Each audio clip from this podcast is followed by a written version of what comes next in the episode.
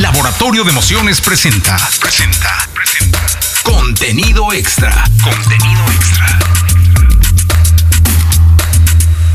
Amigos de contenido extra, qué gusto saludarlos. Estamos en un nuevo capítulo de este podcast que tiene como misión platicar con todos los protagonistas de la música, pero que no justamente están en el escenario, que no están en un estudio, que no graban una canción, que bueno, no que sí, hemos hablado con quien compone canciones, con quien produce canciones, pero lo importante es que sepas, eh, tú que me estás escuchando, que me estás viendo, que la música no solo es de quien canta, de quien está en el escenario. Hay mucha gente que trabaja atrás, es toda una industria que se dedica a esto. Y estoy con un muy buen amigo, pero además de un muy buen amigo, un protagonista indiscutible de la industria de la música en México y en Latinoamérica. Él es Diego Laviada, él es el CEO de Doing Hits, eh, pero que tiene una trayectoria muy importante en torno a la promoción, al marketing de cualquier cantidad de artistas y que quiero que mejor él me corrija si la presentación le dice bien o no. ¿Cómo estás, querido Diego? ¿Cómo estás, amigo? Bien, amigo, muchas gracias. Muy contento, primero que nada, de, estar aquí contigo, eh, muy agradecido. Y este, sí, la verdad es que la presentación está bien respecto a lo que es Dove Hits. Eh, no, no sé si me gusta el título de CEO, porque no, no creo mucho en eso, pero, pero sí te puedo decir, este, porque tú sabes mucho de, esto, hace tiempo que tenemos eh, la cosquillita y que empezamos con esto, y estoy muy contento de este proyecto, la verdad. Oye, digo, cuéntale o cuéntame cómo, cómo está la música hoy, cómo está la música. Eh, se viene una andanada urbana muy fuerte que puso en entredicho si el pop estaba bien o mal, si era el nuevo pop, si no, precedido de una andanada eh, electrónica. Siempre hemos tenido como la buena balada por ahí, pero hoy en día, ¿cómo encuentra Diego la la música?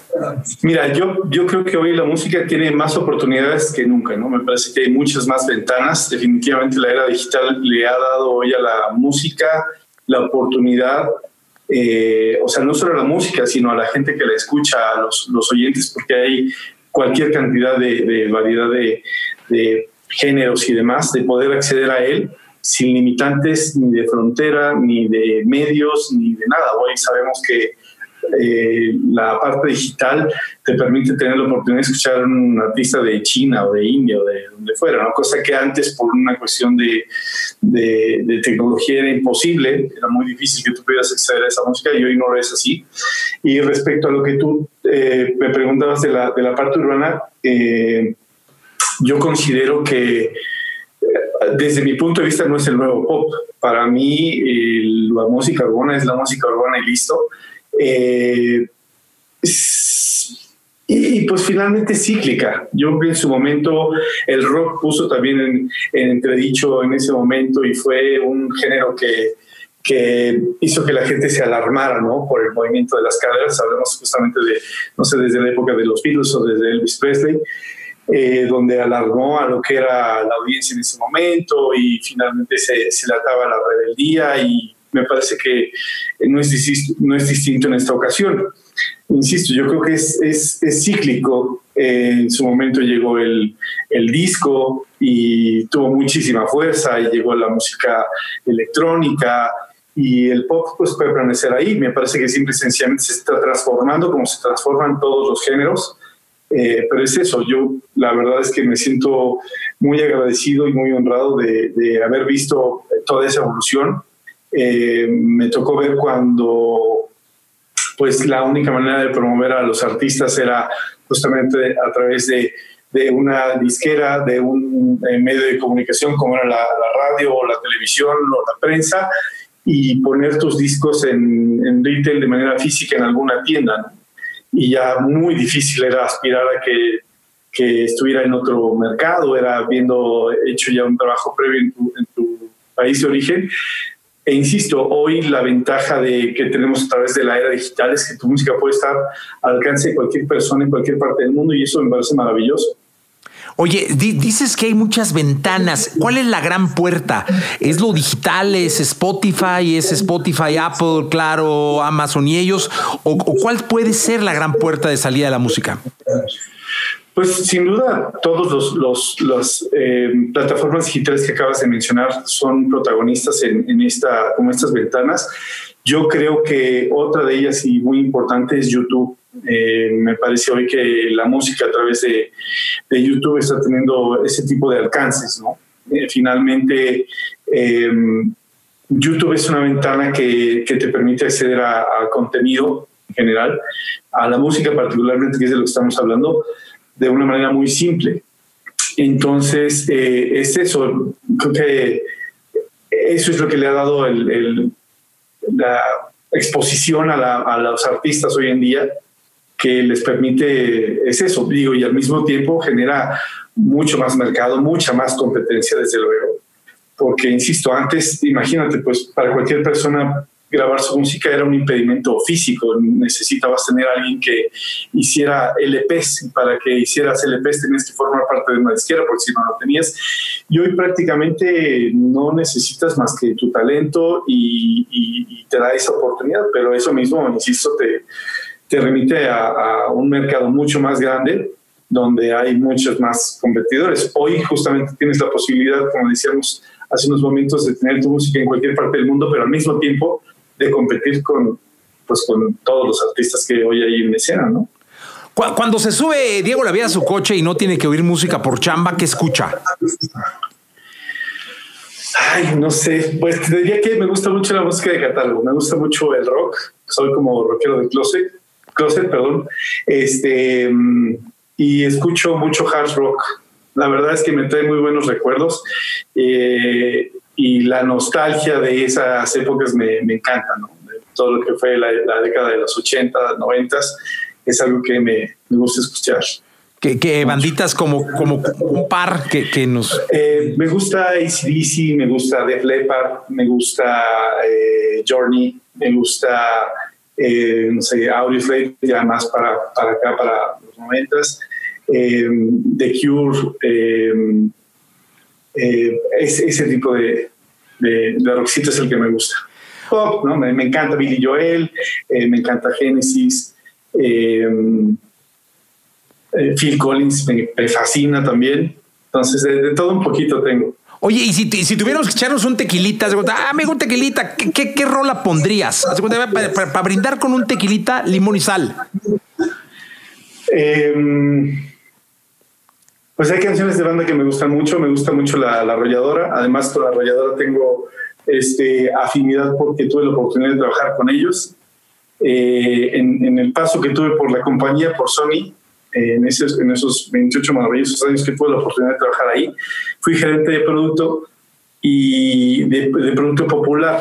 Entonces, este, me gusta mucho la música de la arrolladora. Oye, amigo, eh, recorriste México, es decir, eres una persona que trabajó de Tijuana a Mérida y de Ciudad Juárez a, Guerrero, es decir, cubriste todo el territorio nacional eh, promocionando música.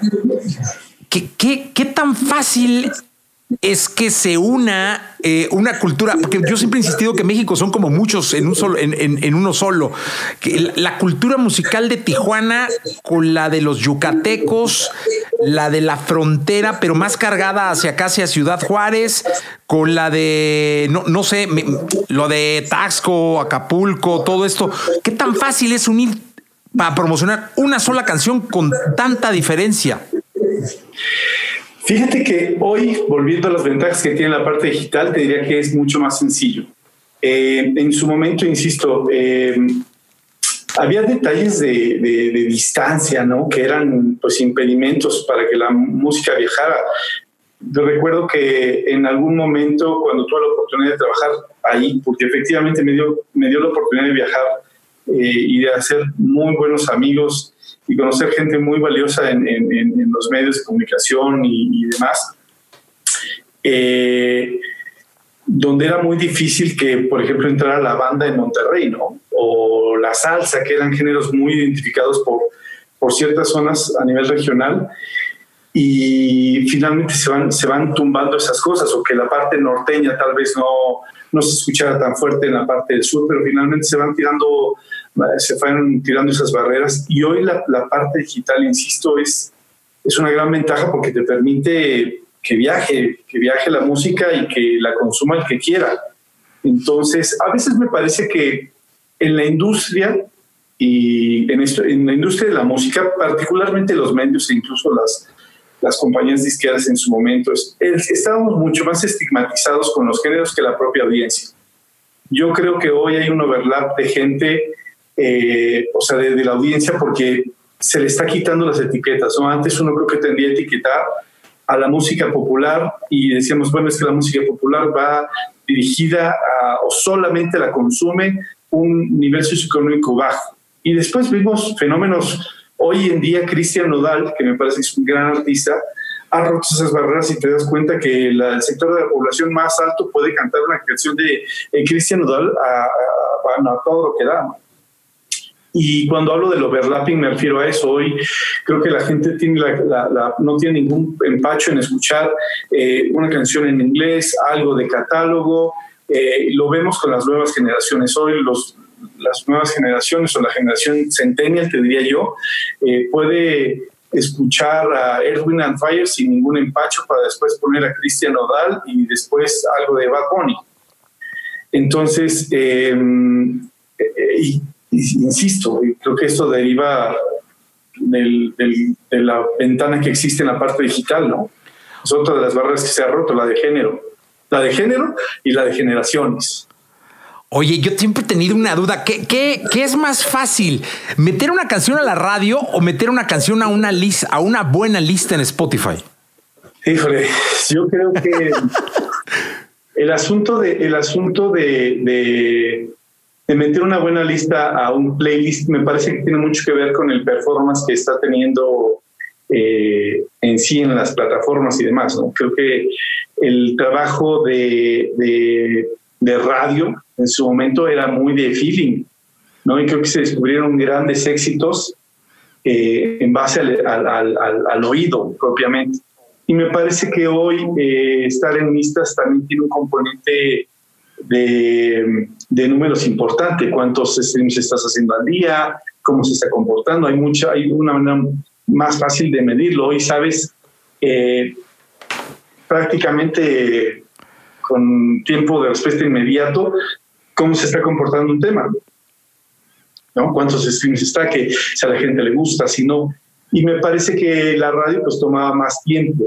Eh, obviamente el saber cuál era el comportamiento de la canción en la, en la gente tardaba un poco más porque finalmente la gente consumía lo que escuchaba en la radio. Hoy el, el, usuario tiene la posibilidad de simplemente adelantar esa canción y creo que eso finalmente incide en que entren a buenas vistas. Desde luego creo que un buen trabajo de marketing, eh, trabajar de la, de la mano de las plataformas es, es algo muy importante, preparar un buen plan y que hagas saber qué es lo que tiene para que puedas tener una buena, una buena, un buen performance en, plataformas. ¿Cuál es la canción más grande que has promovido? Ay, sería injusto mencionar solo una. Échale tres. Mm, ay, no sé, querido. La verdad es que, es que, mira, depende de cómo lo veas. Te diría yo que, que ha habido canciones muy grandes. O sea, más que, más, que, más que medirlas en términos de venta, te diría que en grados de satisfacción. Y voy a mencionar una que me viene mucho a la mente, porque lucía muy complicado, ¿no? Y lucía muy complicado porque eh, voy a poner el contexto para que, para que, a ver si coincides conmigo. Decíamos, es un artista que ya tiene, es un artista que es un ícono sin embargo, tiene mucho tiempo que no ha podido hacer un hit grande. Es un género que no está precisamente pasando por su mejor momento y, este, y además hay pocas ventanas de exposición. Y en eso sale un tema que se llama Estos celos de Vicente Fernández. y entonces, eh, la verdad me dio mucho gusto y mucha satisfacción porque eh, no, no, quiere decir que sea más o menos que otras canciones, pero con estos antecedentes que te estoy dando, eh, nos hicieron tener grandes satisfacciones porque fue uno de los discos más grandes de Don Vicente, del cual me siento muy orgulloso de haber participado, porque además he de decir algo, no, no soy solo yo en todos los éxitos y, me pareció muy atinado lo que tú decías al principio, eh, es importante que la gente sepa que hay mucha gente detrás. Y en el, en el hit de, de, estos celos participó una cantidad de gente enorme, ¿no? desde el equipo de promoción, eh, mis compañeros del equipo de marketing, el AIR, desde luego, en fin, hay mucha gente involucrada en un éxito, además, desde luego, de, del talento del artista. pero eso era. Eh, si tú te acuerdas, la primera vez que tuve la oportunidad de platicar contigo de estos celos, cuando dije, oye amigo, creo que podría ser algo importante para el género, eso pues, sí me, me viste con, con, con, cara de amigo, pues me caes muy bien y todo, pero no, no es el género y demás.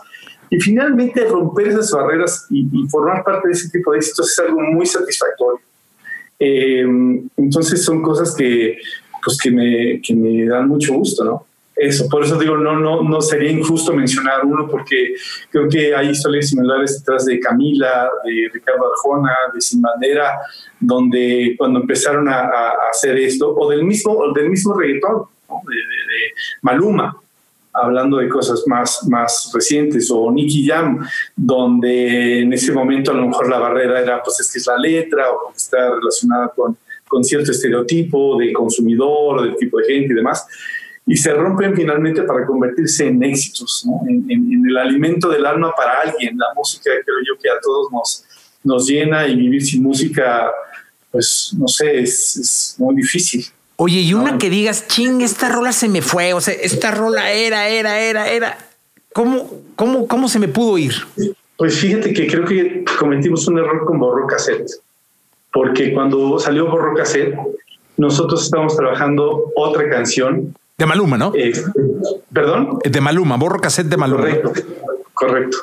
Y Borro Cassette fue un éxito que después finalmente se convirtió en un, en un hit enorme y, este, y es eso. Hoy, dentro de las peculiaridades que está pasando con, con la música y las nuevas ventanas y plataformas, te da la oportunidad de tomar un tema que a lo mejor no necesariamente es nuevo. Y voy a dar un ejemplo muy concreto, concreto y nos pasó con, con Bomba Estéreo.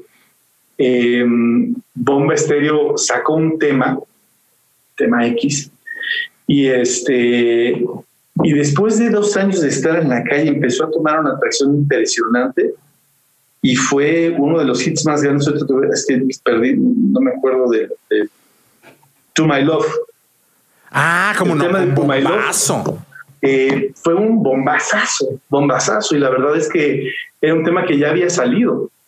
Y finalmente no, no pasó nada y de repente se convierten en unos hits increíbles, ¿no? Eh, pasó lo mismo con Pedro Capó y Calma cuando se hizo el remix con, el buen Farruco. Entonces son esos, esos fenómenos que empiezan a darse hoy que te da la oportunidad justamente de que la misma audiencia forme parte del éxito de una canción. Hay gente, a mí me llama mucho la atención porque con este podcast he descubierto mucho eh, que hay gente como, por ejemplo, Aureo Vaqueiro, que se, se, despierta y se mete al estudio y está produciendo y todas estas cosas. Armando Ávila, ¿no? Que platica con él. Eh, hay gente que, que, son managers que se despiertan y ven listas, ¿no? Este, por ahí platica con, con, con el buen Jacardi, ¿no? Que empiezan a ver eh, listas, giras, todo este rollo, ¿no? Un ejecutivo como tú, que maneja una compañía como Dubin Hits, que es una compañía de marketing, de promoción, de... ¿Qué es lo primero que hace cuando se despierta un hombre que vive de música? Porque los cantantes viven de música su estilo, pero tú vives de música a tu estilo, con lo que haces. ¿Qué es lo primero que hace Diego Laviada que tenga que ver con la música? Eh, eso, te diría que consultar, o sea, consulto eh, charts, consulto periódicos, medios, prensa en general, este, eh, muchas redes sociales, desde luego plataformas, finalmente, pues que es el día a día. Insisto, la verdad es que la posibilidad que tiene uno de medir lo que estás haciendo es, es inmediata. Oye, pero fíjate, ahí te, va algo, amigo. la mañana es de hábitos, es decir, yo, por ejemplo, todos los días me despierto y, leo el Reforma y lo leo en el siguiente orden: ¿eh? deportes, espectáculos, negocios internacional y nacional. Así, o sea, desde que tengo uso de razón. ¿Tú qué es lo primero? ¿Ves las listas de chart de radio o qué listas ves? pues te diré que lo primero que abro es el WhatsApp. Ok. Este, en el WhatsApp, ¿por qué el WhatsApp? Porque tengo muchos grupos que están relacionados con el trabajo justamente que hacemos y que hay mucho cruce de información y demás. Em, una información continua con, con, el resto de mis compañeros. Y a partir de ahí, ya que termino de hacer eso, empieza eso, ¿no? Revisar listas, revisar correos, eh, pendientes, eh, listas de pendientes de, de cosas que digo, no me gusta tener pendientes en la espalda, la verdad. Eh, y creo que has visto que de repente en la plática que tenemos hoy, cómo vamos con esto, que tenemos pendiente y, e irle dando esa salida. Porque también, si bien es cierto que, que la parte de las listas este, pues es muy dinámica y demás, pues tampoco estás ahí, ahí pegado. Entonces, sí le damos una, una peinada rápida y, y empiezo a trabajar en el día a día. ¿Cuál es la lista? Oye, ¿cuál es la lista más importante? Bueno, depende para depende de lo que vas. Te diría yo que, eh, por ejemplo, hoy tenemos un, proyecto que es mucho más editorial y a lo mejor no estás buscando éxitos México, no estás buscando las listas más grandes, sino que llegues a la, a la lista a la que vas dirigido. Es que el asunto de el más importante o la valoración así depende a quién le preguntes hay artistas que a lo mejor jamás van a poder aspirar a estar en una lista de que tenga la, mayor cantidad de oyentes mensuales por ser urbana. Claro. ¿No? Entonces, eh, tiene mucho que ver con, con, el proyecto en que estés trabajando. Pero, y, la de radio la, la checas, ¿no? Sí, desde luego, que es lo mismo, ¿no? Por ejemplo, em, en, en, las listas de radio, pues nosotros desde luego buscamos tener la mayor cobertura y penetración con los artistas que estamos promoviendo, pero prestamos mucha atención eh, dependiendo del, artista o de lo que esté pasando. Eh, a mí sí me gusta ser mucho más quirúrgico, por ejemplo, si estamos trabajando un artista en el que no estés hablando de su álbum, sino de su gira, pues habrá que atender las zonas donde vaya a tocar su gira y tratar de que esté bien caliente la plaza para cuando llegue, que sea algo exitoso, ¿no? Eh, a mí me gusta medir el éxito y no necesariamente se mide por números sumos o cosas por el estilo. Hay, hay otros factores que hay que tomar en cuenta y, y eso, cuando tú llegas a una plaza y a lo mejor tu artista no está en las listas que tú esperabas y no está en el número uno que estaba buscando, pero llegas y la gente se entrega y canta y participa con él, yo creo que esa es la mejor manera de medir un éxito, ¿no? ese tipo de interacción y consumo. Por eso creo que puede ser injusto medir el, el éxito de los artistas por oyentes mensuales o tocadas o ese tipo de métricas que son muy comunes hoy, o views, ¿no? que es, es eso. Oye, ¿cómo se crea Dubin Hits? Es decir, eh, eh, vivimos en un mundo de necesidades, siempre estamos este, buscando quién nos satisfaga tal o cual y siempre estamos requiriendo eh, muchas veces lo que es más barato, pero lo que es más productivo. Muchas veces no, si voy a gastar, este, porque esto, esto, es, esto es mi vida. ¿Cómo, ¿Cómo es que se crea Dubin Hits y qué justamente hace? Dubin Hits te diría que crece a partir de una inquietud Em, como tú sabes, eh, durante 28 años o desde 1991, el 1 de octubre de 1991 para ser exactos, tuve la grandísima oportunidad de entrar a, Sony Music, una empresa a la cual le tengo muchísimo cariño y agradecimiento. Eh, empecé a trabajar ahí, sin embargo ya después de, los 28 años tenía una inquietud ya dándome vueltas hacía tiempo de poder emprender y hacer algo por mi cuenta. Eh, finalmente, ya cuando, cuando tomé la decisión definitiva de, de, montar la empresa, eh, lo que yo eh, surgió en ese momento fue la necesidad que creo que hoy hay para poder proveer de, justamente de ese conocimiento, de un plan estratégico adecuado y hecho a la medida para los artistas, que es por eso que decía, es que es difícil medir a los artistas porque eres el que tiene más streams y porque no, no es así. ¿no? Hay artistas que durante muchos años nos han acompañado en la, en la, en la escena y no se les midió necesariamente por ventas de discos, sino eso significa que no fueron exitosos. Hay artistas que tú y yo hemos tenido la oportunidad de asistir a conciertos o que sabemos que hacen giras impresionantes o que tienen una, una base de fans increíble en cualquiera de los géneros. Eh, y, cada uno tiene su, su, espacio, su momento, su lugar, su audiencia, y eso es lo que creo que nosotros hacemos. Nosotros buscamos tener el mejor plan de trabajo, el más adecuado para cada uno de ellos, dependiendo del momento, el tipo de, de, proyecto, porque puede ser que el mismo artista tenga eh, un proyecto que varía de un sencillo a otro y estás hablando de una diferencia de dos o tres meses.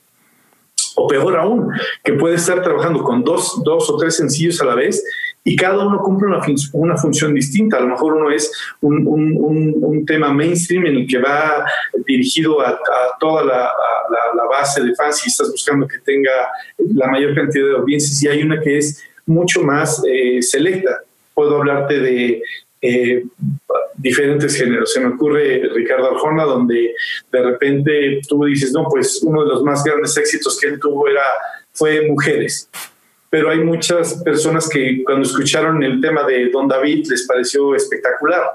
O pasó con Camila, donde sacó, eh, todo cambió, fue, fue uno de sus más grandes hits, pero también sacó un tema que se llama Nangatifeo, que fue grabado en Náhuatl eh, o el mismo Maluma, en el que sacó una canción tan, tan, tan popular como, como lo puede ser el sencillo eh, que está trabajando hoy, que es Hawaii, que es completamente este, masivo, pero también tuvo alguno que fue eh, de trap.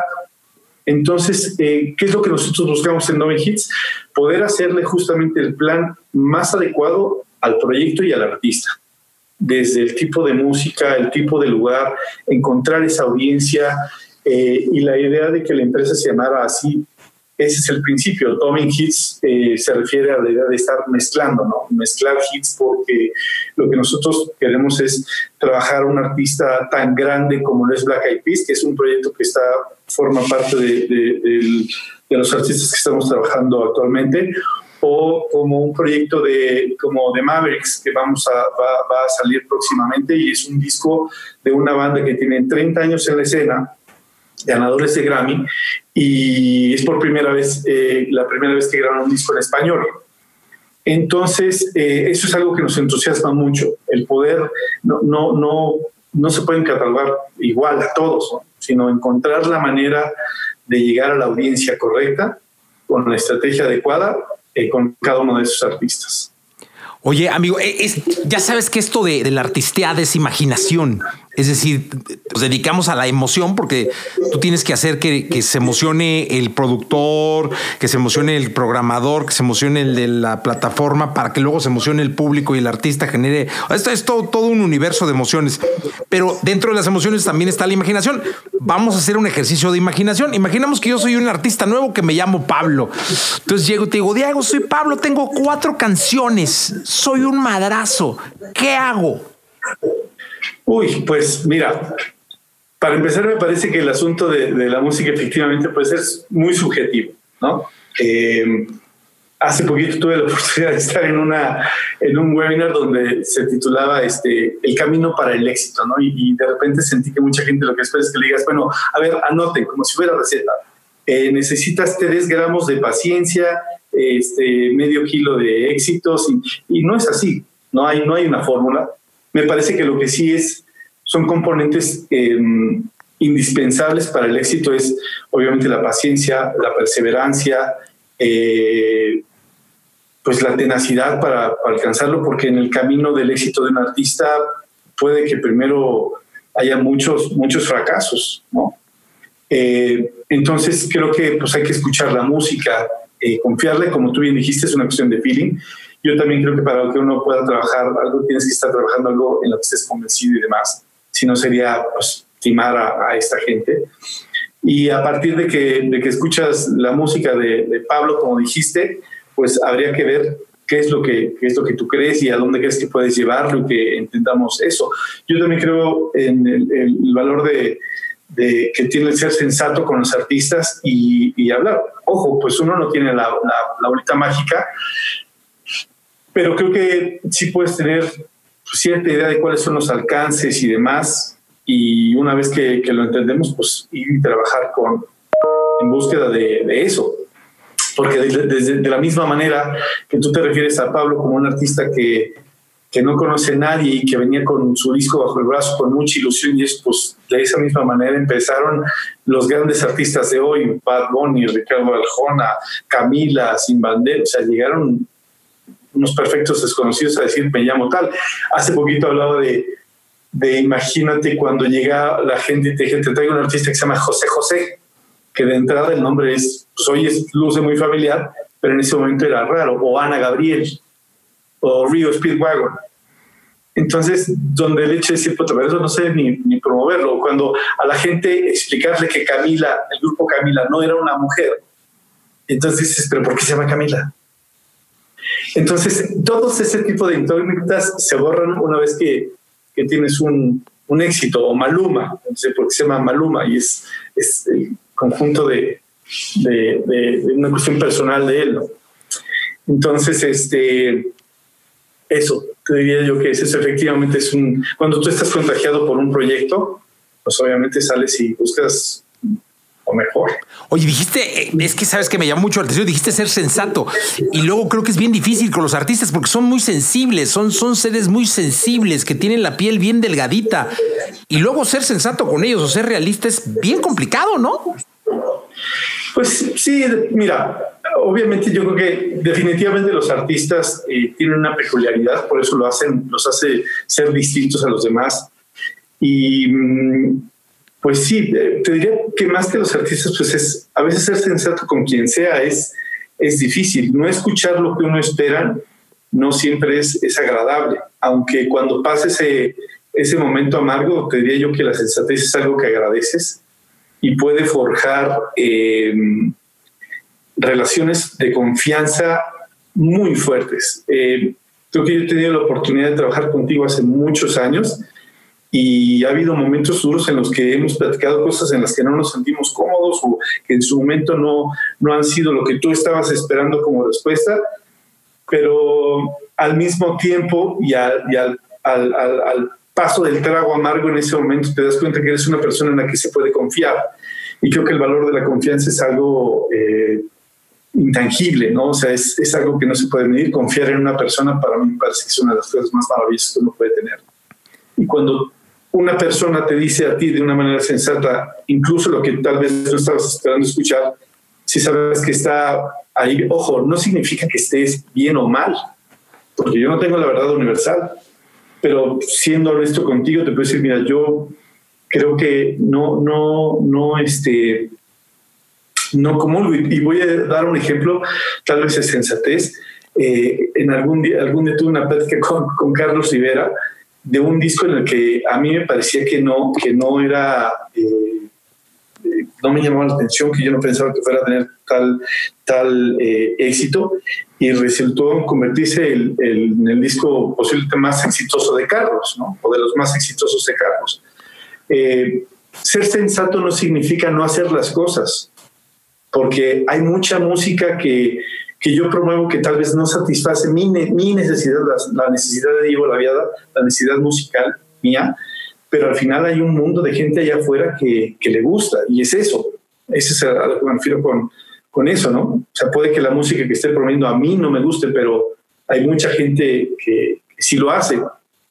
Entonces, em, al cabo de eso, de lo que a mí no me parecía un, un buen disco, lo trabajamos como si fuera el valor más grande que tuviéramos y fue finalmente muy exitoso. Hay muchas canciones con las que creo que me, que este, que me he equivocado. Me hablas de Alejandro Sanz y yo Alejandro Sanz era un artista que la primera vez que lo escuché dije, qué feo canta este hombre.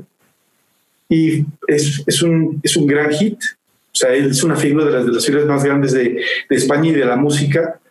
Y, y, es eso, pero ahí creo que donde tiene cabida el valor de la sensatez porque uno pues, también está equivocado y tener el valor de decir, ¿sabes qué? Pues sí, me equivoqué. Yo creo que uno no deja de aprender aquí, ¿no? No, no, no, pues de, de, de, eso, de eso vivimos. También vivimos de anécdotas, también vivimos de, de, historias, porque yo siempre digo que tenemos como un baúl y que luego vamos, vamos sacándolas para divertirnos, para acordarnos, para llorar, para muchas cosas. Cuéntanos una anécdota buena con, con, con una estrella que hayas tenido.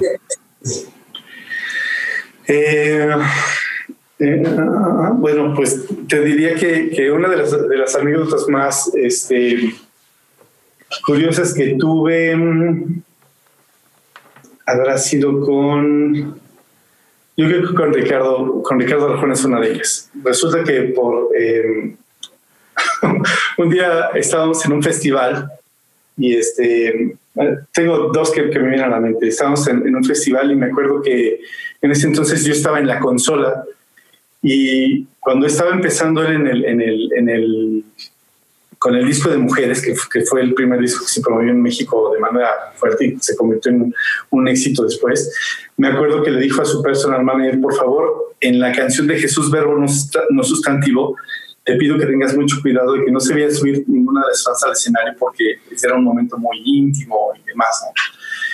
Y recuerdo que yo estaba a lo lejos viendo a este a Ricardo desde la consola y en eso veo en la orilla una especie de hormiguita, ¿no? Ahí dentro de la oscuridad, porque era solamente un cañón apuntando a Ricardo en ese momento íntimo de, de, de ah, así súper acogedor. Y veo una, una chiquita tratando de subirse al escenario, cosa que finalmente logró. Y veo del otro lado al personal manager distraído platicando con alguien. Entonces me daba muchísima desesperación porque no, no, no, no podíamos hacer nada. Finalmente llega la chica y le da un beso. Y entonces cuando alcanza a reaccionar la persona que venía con él, jala a la muchacha, la muchacha muerde a Ricardo Arjona y le desgarra todo el labio. Oh. Entonces, lo que era un momento acústico que parecía que le habían pegado a él, sangrando de la boca, eh, todo mal, todo mal. Y otra que también me pasó con, con él fue que eh, me pidieron que pasara por él para llevarlo al aeropuerto para que él tenga que continuar haciendo una gira de promoción. Y me quedé dormido y porque yo venía también de, muchos viajes y demás, por mi culpa se perdió prácticamente toda una, una gira de, promoción. Me acuerdo que llegué y en el, me sentía tan mal que llegué a renunciarle en ese entonces a mi jefe que era Urbano Delgado que pues obviamente la experiencia que tenía yo me dijo, no, no sabes ni lo que me estás diciendo, pues sí fue un error obviamente, pero no es para tanto, yo me sentía mal, mal, mal, mal con eso.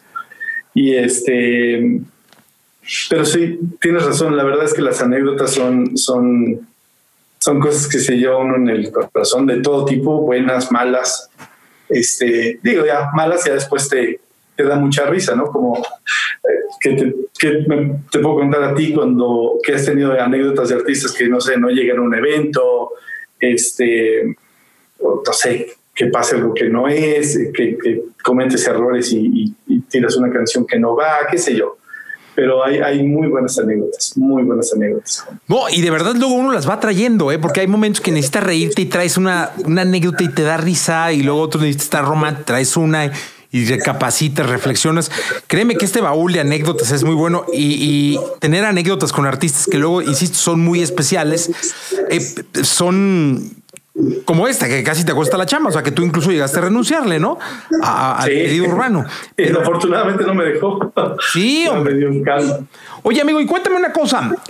¿Cuál es la parte más difícil, según tu visión, de la industria de la música, es decir, la, parte que puede resultar menos, porque has convivido con todo mundo y has estado en distintas posiciones, es decir, has estado en una dirección de marketing de una compañía como Sony Music México, este, has estado en promoción, pero ahí en marketing ves todo, ¿no? O sea, realmente es, una chamba de muy ver de todo, eh, tienes muy buenos amigos en la radio, tienes muy buenos amigos en la tele, este, tienes muy buenos amigos artistas, buenos amigos managers, o sea, tienes como, has tratado con managers, con los mejores managers, este, por ejemplo, yo alguna vez dije, ya, voy a ser disquero, ¿no te acuerdas? Entonces me hice disquero y dije, no, me chingo, me, regresé. Dije, no, yo mejor de aquel lado. Y me regresé porque no me gustó. Este, ¿cuál desde tu punto de vista pudiera ser la posición clave, la que, la que mueve, la que no, la más incómoda? Pues te diría yo que eh, es difícil que, que hable yo de posiciones en las que no he estado nunca, ¿no? Pero sí creo que en la parte de marketing uno está bastante expuesto para bien o para mal.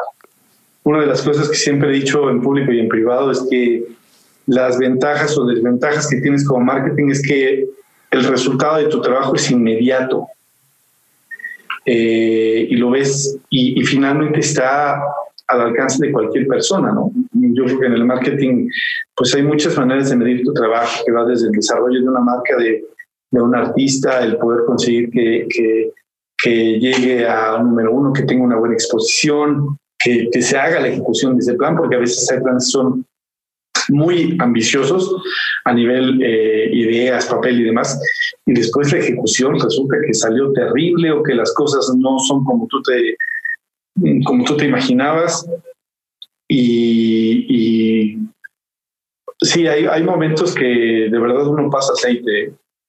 Sí, sí, sí, sí, sí, sí. ¿Y tú, por ejemplo, tú vas a ser manager? Pues mira, yo creo que eventualmente vamos a, vamos a estar relacionados con eso. Eh, te diría yo que hoy la coyuntura por el tipo de servicios que nosotros damos, pues hasta cierto punto nos, nos orilla a eso. Eh, respeto muchísimo el trabajo de los managers, honestamente. Eh, y, y, sí, he tenido la oportunidad de trabajar con, con muchísimos de ellos, con gente que, que, ha trabajado con artistas muy, muy grandes. Y la labor de ellos es importantísima también en, en, en un artista. Te diría yo que un buen artista con un mal manager puede estar condenado al fracaso. Entonces, este, y requiere mucho, es finalmente un, el, el manager es una persona que se entrega entrega parte de su vida para, para buscar el sueño conjunto con el de, con el de otra persona que es el artista. ¿no? Y hoy eh, me parece que, te digo, con, con, cómo se están dando las cosas, como en el avance que está teniendo Dobby Hits, yo creo que eventualmente tendremos que tener algún papel que, que, que nos permita empezar a explorar ese mundo, el management. ¿Cómo ve Diego Laviada en la radio el 12 de agosto del 2030? Ah, mira, yo he visto el, el, la radio, el poder que tiene la radio y me parece que es, es muy grande. He visto cosas muy grandes, pero me parece que el reto que tiene más grande hoy es reinventarse. Eh, ¿Por qué? Porque justamente como, como ha pasado, como pasó con, con las disqueras, como ha pasado con otras industrias, eh, no sé, pasó con la industria de la fotografía y tal vez si tú le preguntabas a Kodak hace 20 años qué pensaba que iba a pasar, te dice, no, pues las cosas van a seguir igual, la gente seguirá imprimiendo sus fotos, somos eh, líderes del mercado y no va a pasar nada y de repente llega algo que le da la vuelta y vamos, y lo cambió. Entonces, creo que la radio como medio no es la excepción. Insisto, la parte digital vino a, a a ponerle retos que tal vez no se suponían antes, antes estaban solos, era un, un monopolio en términos de medios, ¿no? Decíamos hace ratito, solamente podías hablar de los artistas a través de la red la prensa o la tele, y cada uno de esos, de esos medios llevaba a la gente lo que ellos consideraban que podía ser más adecuado para su audiencia. Entonces, le dejaba un margen de decisión muy pequeño a la gente para poder acceder a algo. Y hoy, donde el consumidor es el que manda, hoy el consumidor es el que manda. Sí, fácil. En todo. La parte de la música y la radio no es la excepción, porque también, pues, obviamente, hay radio hablada. Eh, yo creo que tienen un reto muy grande en buscar contenidos interesantes y, y las ventanas que tienen. ¿no? La radio como tal, hoy te diría que si las la radio está esperando que la audiencia la aprenda, de entrada está mal, porque uno, ya no se venden radios, eh, si no te reto a que vayas a cualquier Samuels y que busques conseguir un componente, ¿no? Va a ser muy difícil que lo consigas, hay muchas este, bocinas tal vez, entonces creo que sí tienen que encontrar un camino, porque me parece que hay verdaderamente. Hoy me parece que la gente no, no, no tiene una radio como antes, donde venías con tu, con tu eh, grabador ahí, pero pues aquí está. Yo creo que este es el nuevo vehículo para que la radio se escuche, es la parte móvil, eh, los automóviles desde luego, pero es eso, el reto es que la gente pueda acceder a los contenidos que la radio está generando o que salen desde la radio para que se consumen eso. Hoy la radio no está exenta de, eso, de, tener la obligación de eh, buscar su espacio en el espacio digital la, ventana digital que existe. Entonces, eh, lo mismo ocurre con la televisión, lo mismo ocurrió con la industria editorial, donde hoy pues las revistas eh, o los nuevos eh, medios, Uno TV no existía hace muy pocos años y hoy es el portal número uno de noticias, ¿no? De, y, y, bueno, el Universal o el Reforma que han hecho obviamente lo suyo respecto a eso, pero es a lo que referimos. Hoy hay mucho más mercado, pero por lo tanto mucho más competencia. Entonces la radio sí tiene una gran responsabilidad con eso y buscar que el contenido que ustedes están generando como medio sea del interés de, de la audiencia. Hay gente, hay mucha más gente ahí que interesada en, en, en eso, por eso creo que es un, es un gran reto.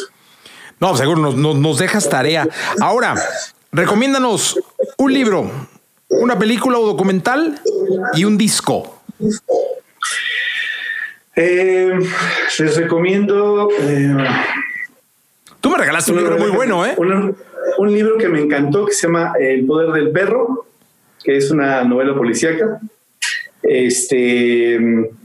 Eh, otro libro que me fascina se llama El poder de la mente subconsciente, eh, del doctor Joseph Murphy, se llama, es un libro que se editó hace muchos años, pero me parece que es este, eh, sumamente bueno y que eh, tiene mucho que ver con, teorías como la de Wayne Dyer o como la de el poder de la intención, justamente de lo poderosos que podemos ser nosotros, enfocando bien la energía que nosotros tenemos dentro. Este, eh, un documental, el de Michael Jordan. Me parece espectacular ese documental. Eh, y un buen disco. Mm, híjole, siento que me tiraste un balón dividido con eso, amigo. Yo creo que el de Blanco de Ricardo Arjona. Me parece un gran disco. Ok. Es, que, que, sea, que, es prácticamente nuevo, ¿no?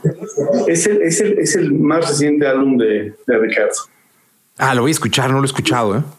Es un gran disco. Eh, te diría que, que um, tiene de todo, tiene de todo, tiene, tiene canciones muy, muy poderosas.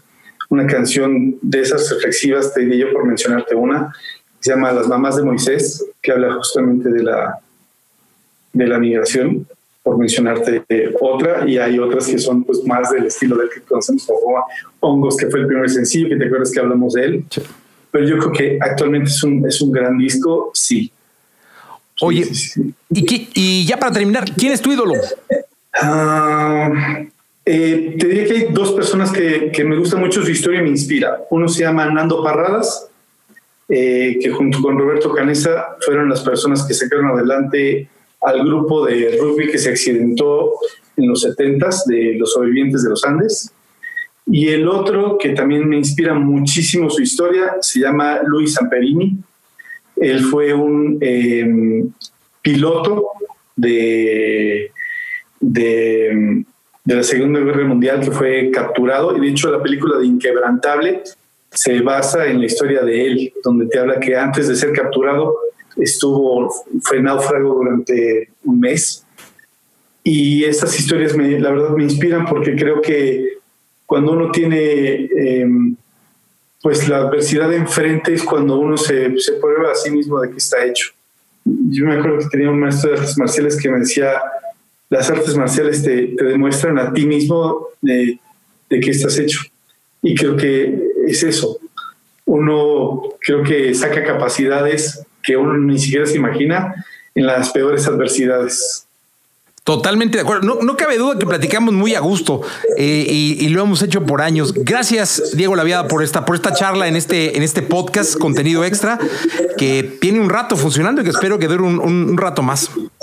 Que así sea, amigo, que tengas muchísimo éxito. Gracias y efectivamente disfruto muchísimo de tu, de tu compañía, de la charla y desde luego me siento muy agradecido y honrado de contar con tu amistad.